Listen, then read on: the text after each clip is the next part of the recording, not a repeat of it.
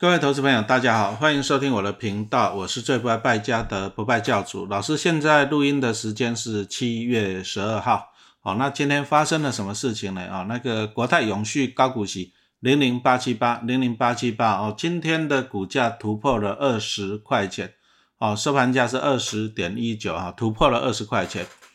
哦，其实零零八七八它前一阵子的高点哈，它大概是在那个。二零二二年的时候啊，那时候股价大概十九块多了，好啊，大家也都知道了。二零二二年了，后来就是哎，美国大幅升息嘛，然后有俄乌战争，好，那股价当然就跟着大盘一路往下嘛，对不对？好，而且我没有想到的，一年以后呢，这零零八七八，好，它的股价又再创新高，好，那二十点一九块就是它上市以来的新高。这零零八七八，它是从那个二零二零年。啊，时间点呢也是不好了。疫情的时候，啊啊，它那时候上市的时候十五块钱，好，那你看现在二十点一九，那表示怎样子啊？啊，参与 IPO 就是跟一开始公开发行申购的投资人哈，那你就赚到了五点一九块的价差嘛，对不对？啊，还没有这样子哈，还有就是这样，零零八七八，它反正它现在是季配息，啊，最近一次是配零点二七的哈。那你会发现，它上市以来平均呢，每一季大概平均一下大概配零点二八左右。好，那所以说呢，那你会发现啊，投资人领到股利，而且又赚到了价差。好，那当然这个是最好的。好，那零零八七八它为什么可以有这样子的表现哦？那当然啦，啊，因为今天股价上二十块了嘛，那所以说又有一些投资人来问老师了，他说啊，老师啊。好，那我这个零零八七八，我持有多久了？我报酬率多高了？我要不要获利了结？好，这是一个大灾问啊！哈，要不要获利了结？好，那我们就来就这个问题哦，来跟大家哈分析一下。好，那其实零零八七八，我老师常讲啊，ETF 啊，ETF 它就是追踪一个叫什么东西，叫指数的。好，你要建立一个观念啊，其实 ETF 来讲哈。它不是经理人选股，大家可能哈有些投资人呢还是没有搞清楚这个情况。好，其实 ETF 它是追踪一个指数，什么意思呢？比如说你说你喝可口可乐嘛，对不对？那可口可乐有没有配方啊？当然有嘛。所以 ETF 也有一个指数，指数就是它的配方，好，那会决定它持有哪些成分股。好，那每一档成分股占几趴，这个叫做指数哈。那零零八七八它追踪的就是什么 MSCI 台湾 ESG 啊，注意哦，它强调 ESG。好，那永续高股息精选三十指数，哎，这些哈这些头信哦，这个名称真的是漏漏等了哈，就是好像把自己写的啊，不过反正你就记得了，国泰永续高股息，好，这样就好了，零零八七八哈。那它最主要它的指数的特点是怎样子的哈？这要强调这个指数的特点。好，那当然第二个就 ESG 嘛，对不对？那 E 就指的就环境嘛，那 S 指的是公司啊，S 指的是社会责任呐，那 G 指的是怎样？公司治理。好，所以说它是有强调 ESG 的，那就表示说了，有些公司啊，尽管呢它很赚钱，那可能它对环境不好啊，或者对股东不好啊，各方面会把它剔除。那再来哈，零零八七八其实它比较重要的一点哈，就是常常它拿来跟零零五六做比较了哈。那零零八七八，我们先讲它的指数啊，因为 ETF 就是追踪指数哦，所以说你要记得零零八七八哈，它的经理人不去选股。其实一般的基金哈，主动型基金是由经理人主动去选股，就是啊，就是公司里面怎样子啊，研究员哦出报告。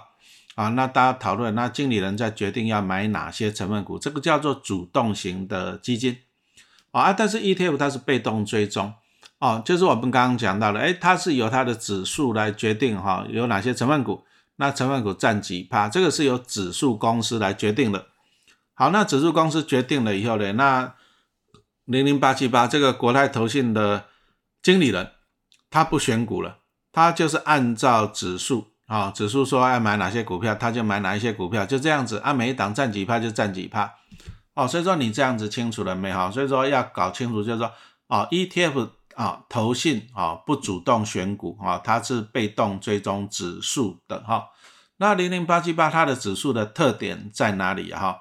那常常跟零零五六来做一个比较嘛，那我们把它再相提并相提并论好了哈。那为什么要讲这两只相提并论呢？第一个啊，就是说他们两档哈是目前国内哦高股息 ETF 啊，这个最大的这两档啊，就是基金规模了哈。那零零五六当然是老大哥嘛，对不对哈？有两千多亿。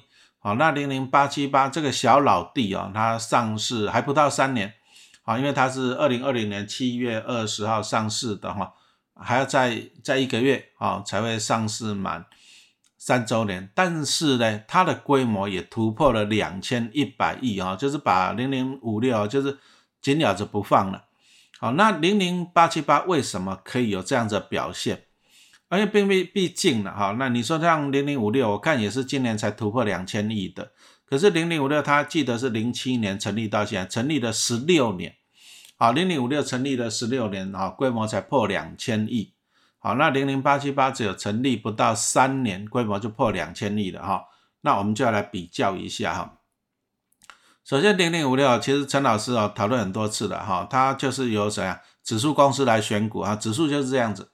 啊，但是指数公司怎么去选？好，零零五六的成分股，它就从台湾上市市值最大的一百五十家里面，那注意哦，由指数公司预测未来一年，注意哦，是预测未来未来一年哦，就是这一百五十家里面哈，那指数公司就是预测啊，这家配息明年要配息多少，那另外一家配息多少，然后给它排序，那排序出来的就选它预测的前五十名了，好，这样子了解了吧？好，所以说。零零五六它的指数的精神其实就是预测了哈，那预测就出一个问题啊，可能预测不准啊。那大家都知道嘛，二零二零年哈六月，二零零五六指数公司更改成分股啊，那时候纳入一些景气循环类股啊，其实它长隆呢，后来阳明也纳入了啊，那大家都知道的，这个都赔了很多钱哈。所以说零零五六就的问题就是说，因为它是预测未来一年的高股息的成分股。那问题来了，那你说像航运类股这种是景气循环的，那零零五六后来也纳入一些什么钢铁类股啊，啊这些都是景气循环的啊，结果呢，啊因为它在获利很好的时候，股息配很多的时候，啊你把它纳入了啊，结果呢当景气反转的时候呢，哈，所以你就知道了，零零五六从二零二零年哈六月纳入这些景气循环类股，就拖累了零零五六的报酬率，好，那就是被指数公司哈，那没办法预测啊，人也不是神仙嘛，对不对？好，那再来来讲一下零零八七八的特点在哪里？好，零零五六是用预测的，那预测讲实话了，就是一个人为的，那人为有可能准，有可能不准，啊，这就是一个变数。所以零零八七八它就反其道而行了，哈，就这样子嘞，他就挑选了，就是 MSCI 成分股里面最近一年跟最近三年的高股息的成分股，哦，所以说你从这个指数精神你来看呢，其实这两个是完全相反的。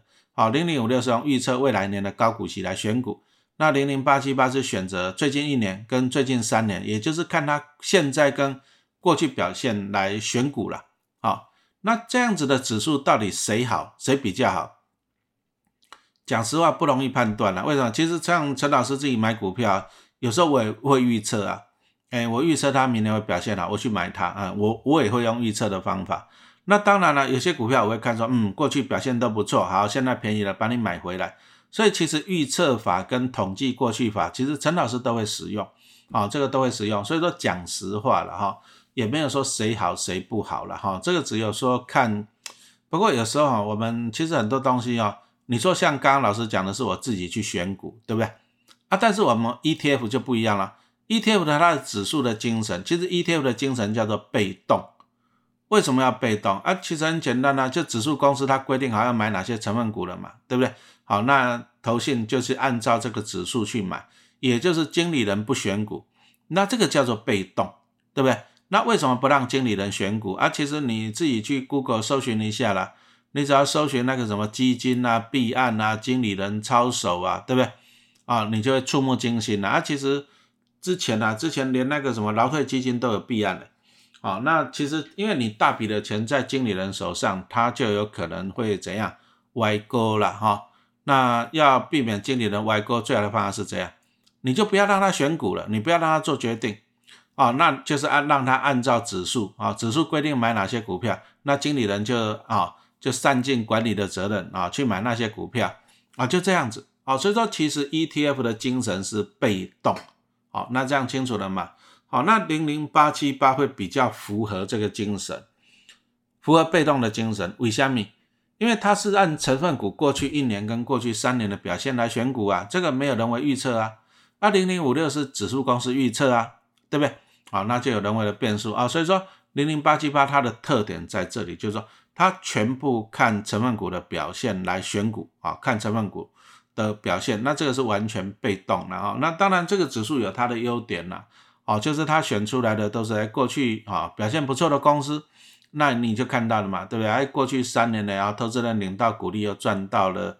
价差就很开心嘛，我还记得在二零二零年那时候七月啊，刚要上市的时候，那我一个朋友他爸爸哈，老人家退休了啦，啊，但是口袋一些钱了，那他问我要买什么股票，啊，那时候零零八七八因为刚上市啊，就要上市嘛，哈，那我就推荐他买。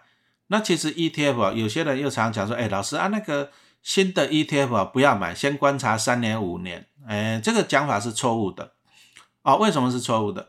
你如果说今天是一家公司，好，比如说台积电刚上市，好了，对不对？那刚上市的公司，它表现稳不稳定，这个不知道嘛，对不对？那刚上市的公司啊，你也许你要观察那个三年五年哈，看它表现怎么样啊，那这个是可以的，啊，这个是合理的，就是刚上市的公司哈，啊，表现可能会出问题嘛，对，那你观察了三五年再来买，这个是可以的。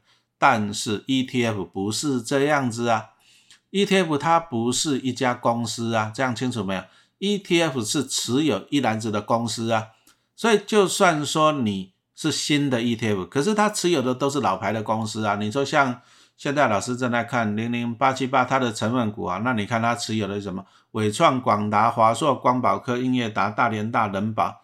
那我请问你，这些是不是好公司？对呀，那你零零八七八就算它是新成立的，可是它持有的都是这些绩优的好公司啊，对不对？哦，所以说你也不能够说啊，这样子我要观察个三年五年，这不用观察了，因为它的成分股都是好公司，你还观察个什么哈？所以说这里要提醒各位投资人哈，你不要说 ETF 刚上市，观察了个三年五年，三年以后它就涨上去了，你观察个什么，对不对？好，你要看它的指数的精神，你要看它的成分股，啊，这个才是最重要的哈。好，那当然了，事实证明零零八七八上市三年嘛，报酬率赢零零五六嘛哈。那也就是因为它报酬率赢过零零五六，所以你看它的规模就不断的追赶，不断的追赶零零五六嘛，就不断的追赶啊，就这样子。好，那零零五六啊，最近公告要寄配息配一块钱，然后老老师也有录音了哈，那你就等嘛哈，等我们后面也会播出来给你听啊。我今天还是最主要是讲零零八七八啊，因为今天零零八七八。哦，这个股价上二十块了，那当然就有人问说，老师啊，他手上赚钱的要不要卖掉？要不要卖掉？哎，这个问题讲实话了，有时候很难去回答了。但是有时候哈，我我常常讲说，有时候投资人你都搞不清楚事情的话，你就回到原点嘛。什么叫做原点？你为什么要去投资股票？哎，这个是你的原点呐，对不对？哦，按你像我刚刚讲的那个老人家嘛，对不对？啊，我当初我就推荐他买了一千张的零零八七八，有啊，他很开心呐。结果他今年还自己又加码了两百张啊，持有一千两百张。那老人家持有这一千两百张，他的要的是什么？压高利嘛，对不对？啊，八七八它上市以来平均一年大概配一点一嘛。那你如果说一千两百张，那老人家一年就可以领一百三十万啊，这个是鼓励哦，高利，对不对？那老人家领鼓励来吃喝玩乐，对不对？来过生活就好了嘛，对不对？哦，所以说以老人家来讲，他要的是什么？他要的是稳定的现金流。好，那零零八七八当然符合这些特质啊？为什么？因为他持有的都是三十档啊，绩优的龙头股哈。那绩优龙头股来讲哈，那过去获利跟配息都很稳定嘛，对不对？那所以说老人家持有零零八七八，就等于有三十家公司在帮他赚钱，啊，他的零股利来吃喝玩乐、游山玩水去好了，对不对？啊，但是呢，老师也要讲一个观念了哈，就是说你不一定说看到别人啊，你说啊这老人家买一千两百张。那你也跟着效法，你也先买个十二张好了，这个观念对不对？好，我们来问你一个问题，这个观念对不对？其实说对也对，说不对也不对，为什么？因为年纪不一样啊，资金不一样啊。老人家年纪大了，反正他安稳领股利就好了嘛，对，他就可以生活了。那八七八有三十家公司，哎，这个都是不错的嘛，对。那老人家他要的不一定要赚很多钱，他要的是稳定的股利现金流，对不对？哦，按你如果说年轻人呢，按你看说人家一千两百张，那你要跟着效法。你说老师啊，我一个月买一张，一年买十二张，那我买个三十年、四十年，好了，那这样也可以啦。因为你的规划是为了将来退休做规划，那你退休要的是什么？你要的是现金流嘛，对不对？那当然，高股息 ETF 它的特点就是第一个，你要买到很多张，零股利才会迷人嘛，是不是？那你就不断的去买，那不断买就定期定额嘛，对不对？好，那零零八七八，你看它过去股价走势，哎，啊，曾经呢也是有跌跌下来过了，那你看，啊，像在去年底啊跌到十六十五块多，啊啊，今年年初的时候也有十六块多，啊，其实便宜都是买点，因为高股息 ETF 它就是持有几十档的成分股嘛，对？便宜你就买就对了，哦，这样子。那你如果说你是站在这个创造股利现金流的观念角度来看，那你就不要卖股票了，你就是张数多就对了，好，张数越多越好，你就不断的买，不断的买，不断的买，对不对？一百张、两百张、三百张，对不对？好，按你这样子，你领你将来你领到的股利就越来越多嘛，对，你就为你退休退休生活做准备，好，那你就不要卖了，好，这样清楚没有？这第一个。啊，但是呢，哈，我们也讲实话了，对，也不是说每个人都有本钱这样随便买个一千张、两千张，对吧？你没有本钱嘛，是不是？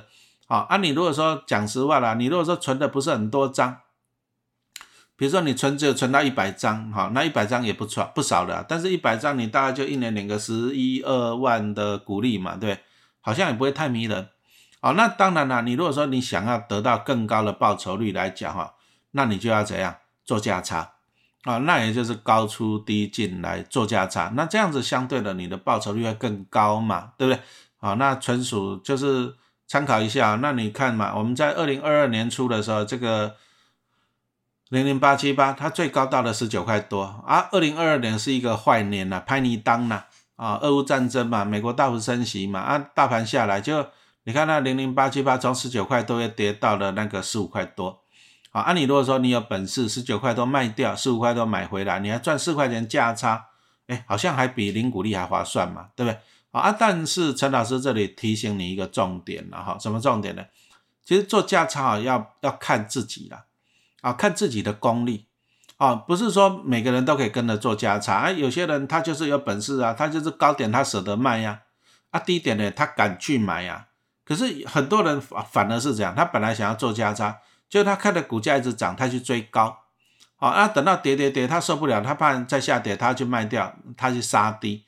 那你如果说你是追高杀低的投资人，那你其实你不适合做价差，哦，所以说其实哦，什么样的人适合存股，什么样什么样的人适合做价差，其实你要了解你自己啦，这个才是最重要的哈。那所以说你要了解你自己，你如果说你就是想要帮自己退休的时候创造一个现金流，那很简单，你就存股票。好，零零八七八，你的张数越多越好，定期定额，逢低加码，领到股利再买回去，那靠个十年、二十年，甚至三十年，好，那我相信你一定可以领到不错的退休金，而且你要每个月领嘛，啊，季季季季领嘛，好，零零八七八是季配息嘛，对不对？好，那如果这样子来讲，你就存股就好了。存股的好处是这样，存股的好处就是说每个人都可以做，都可以复制，你就不要管它股价了，一个月买一张，好，看你口袋，一个月买一张，买一张，买一张，跌的时候加码。就这样子，领到股利再买回去，那你就有纪律的去做二十年、做三十年，啊，那你就会股票越来越多，领到的股利就越来越多嘛，对不对？啊，所以说存股票的好处就是说你可以去复制，复制这个经验，好，你就不断的去做，而且这每个人都做得到。啊，至于做价差来讲，这个要考验你每个人的功力了哈。那其实我们在做价差，我们通常也会参考一个指标叫做 K D 指标了哈。那 K D 指标又有个问题啊。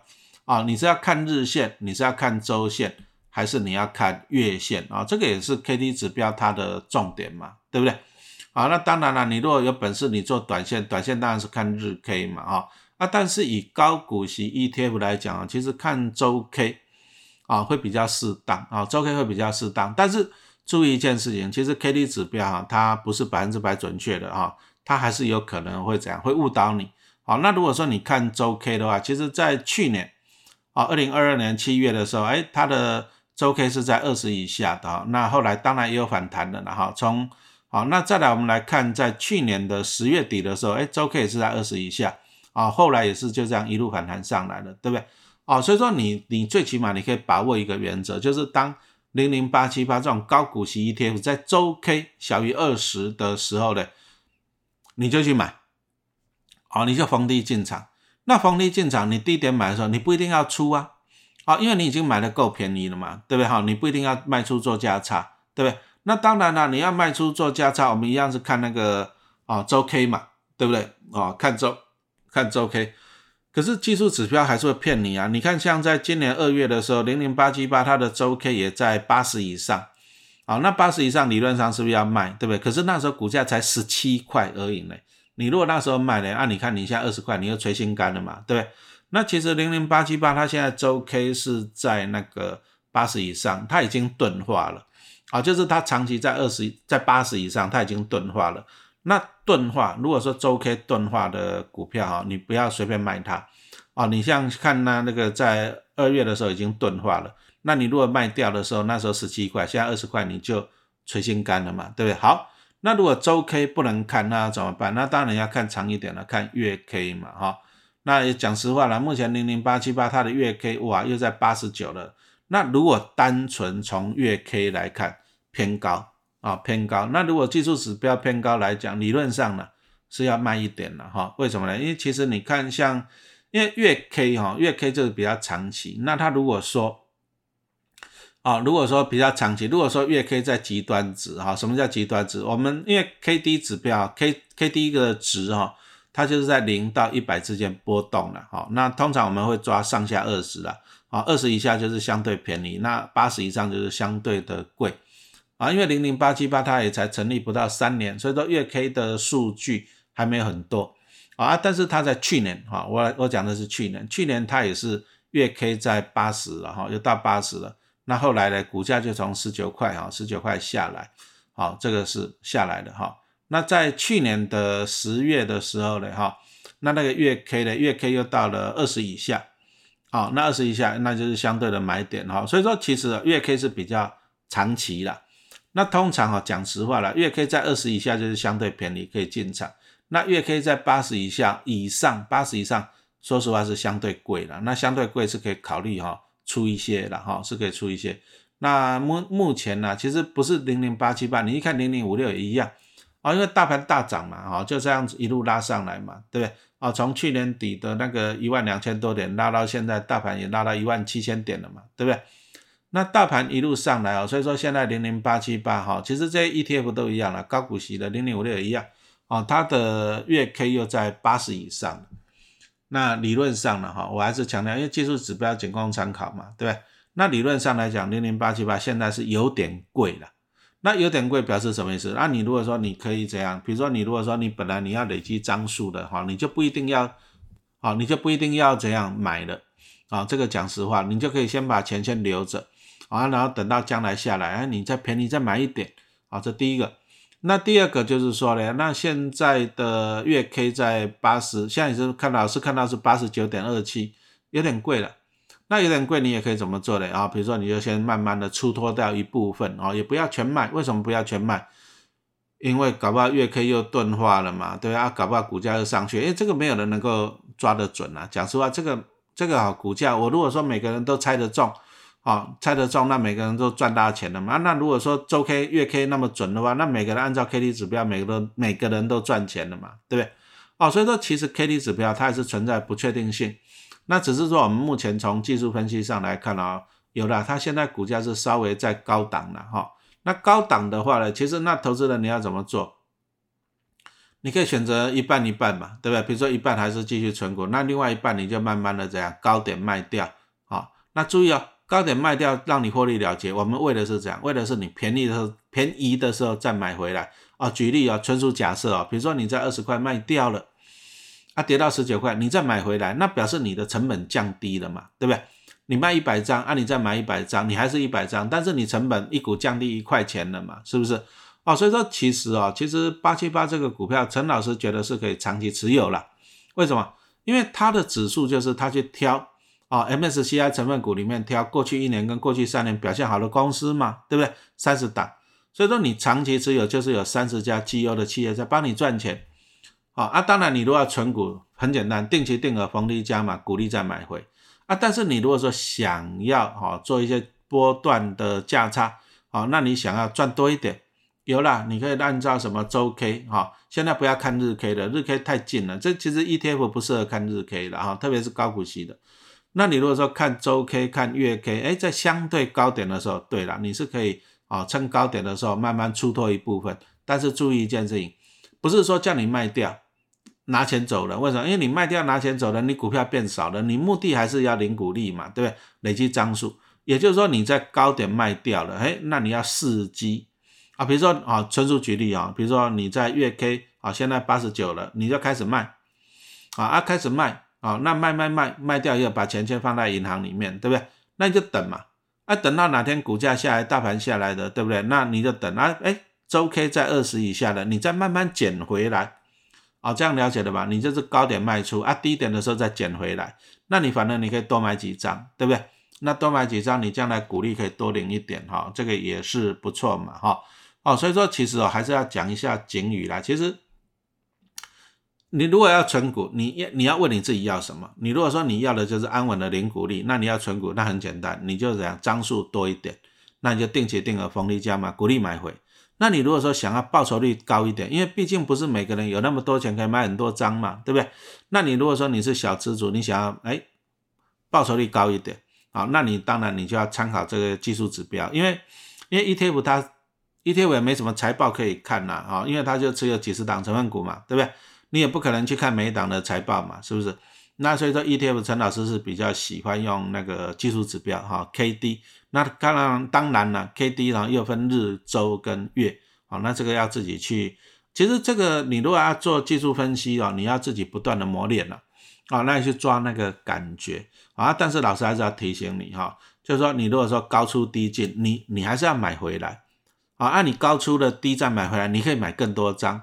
好，那你下一次在高出在低进的时候，你又可以买回更多张，好，啊，其实你就是努力去累积张数了哈，啊，你做技术分析，啊，来做价差，目的还是累积张数，对不对？那只要你将来张数够多了，一千张、两千张，那那讲实话了，你就放着领股利就好了，对不对？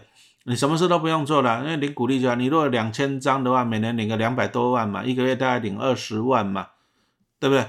那你就游山玩水去了嘛，你就到北极看企鹅，到南极看北极熊就好了嘛，对不对？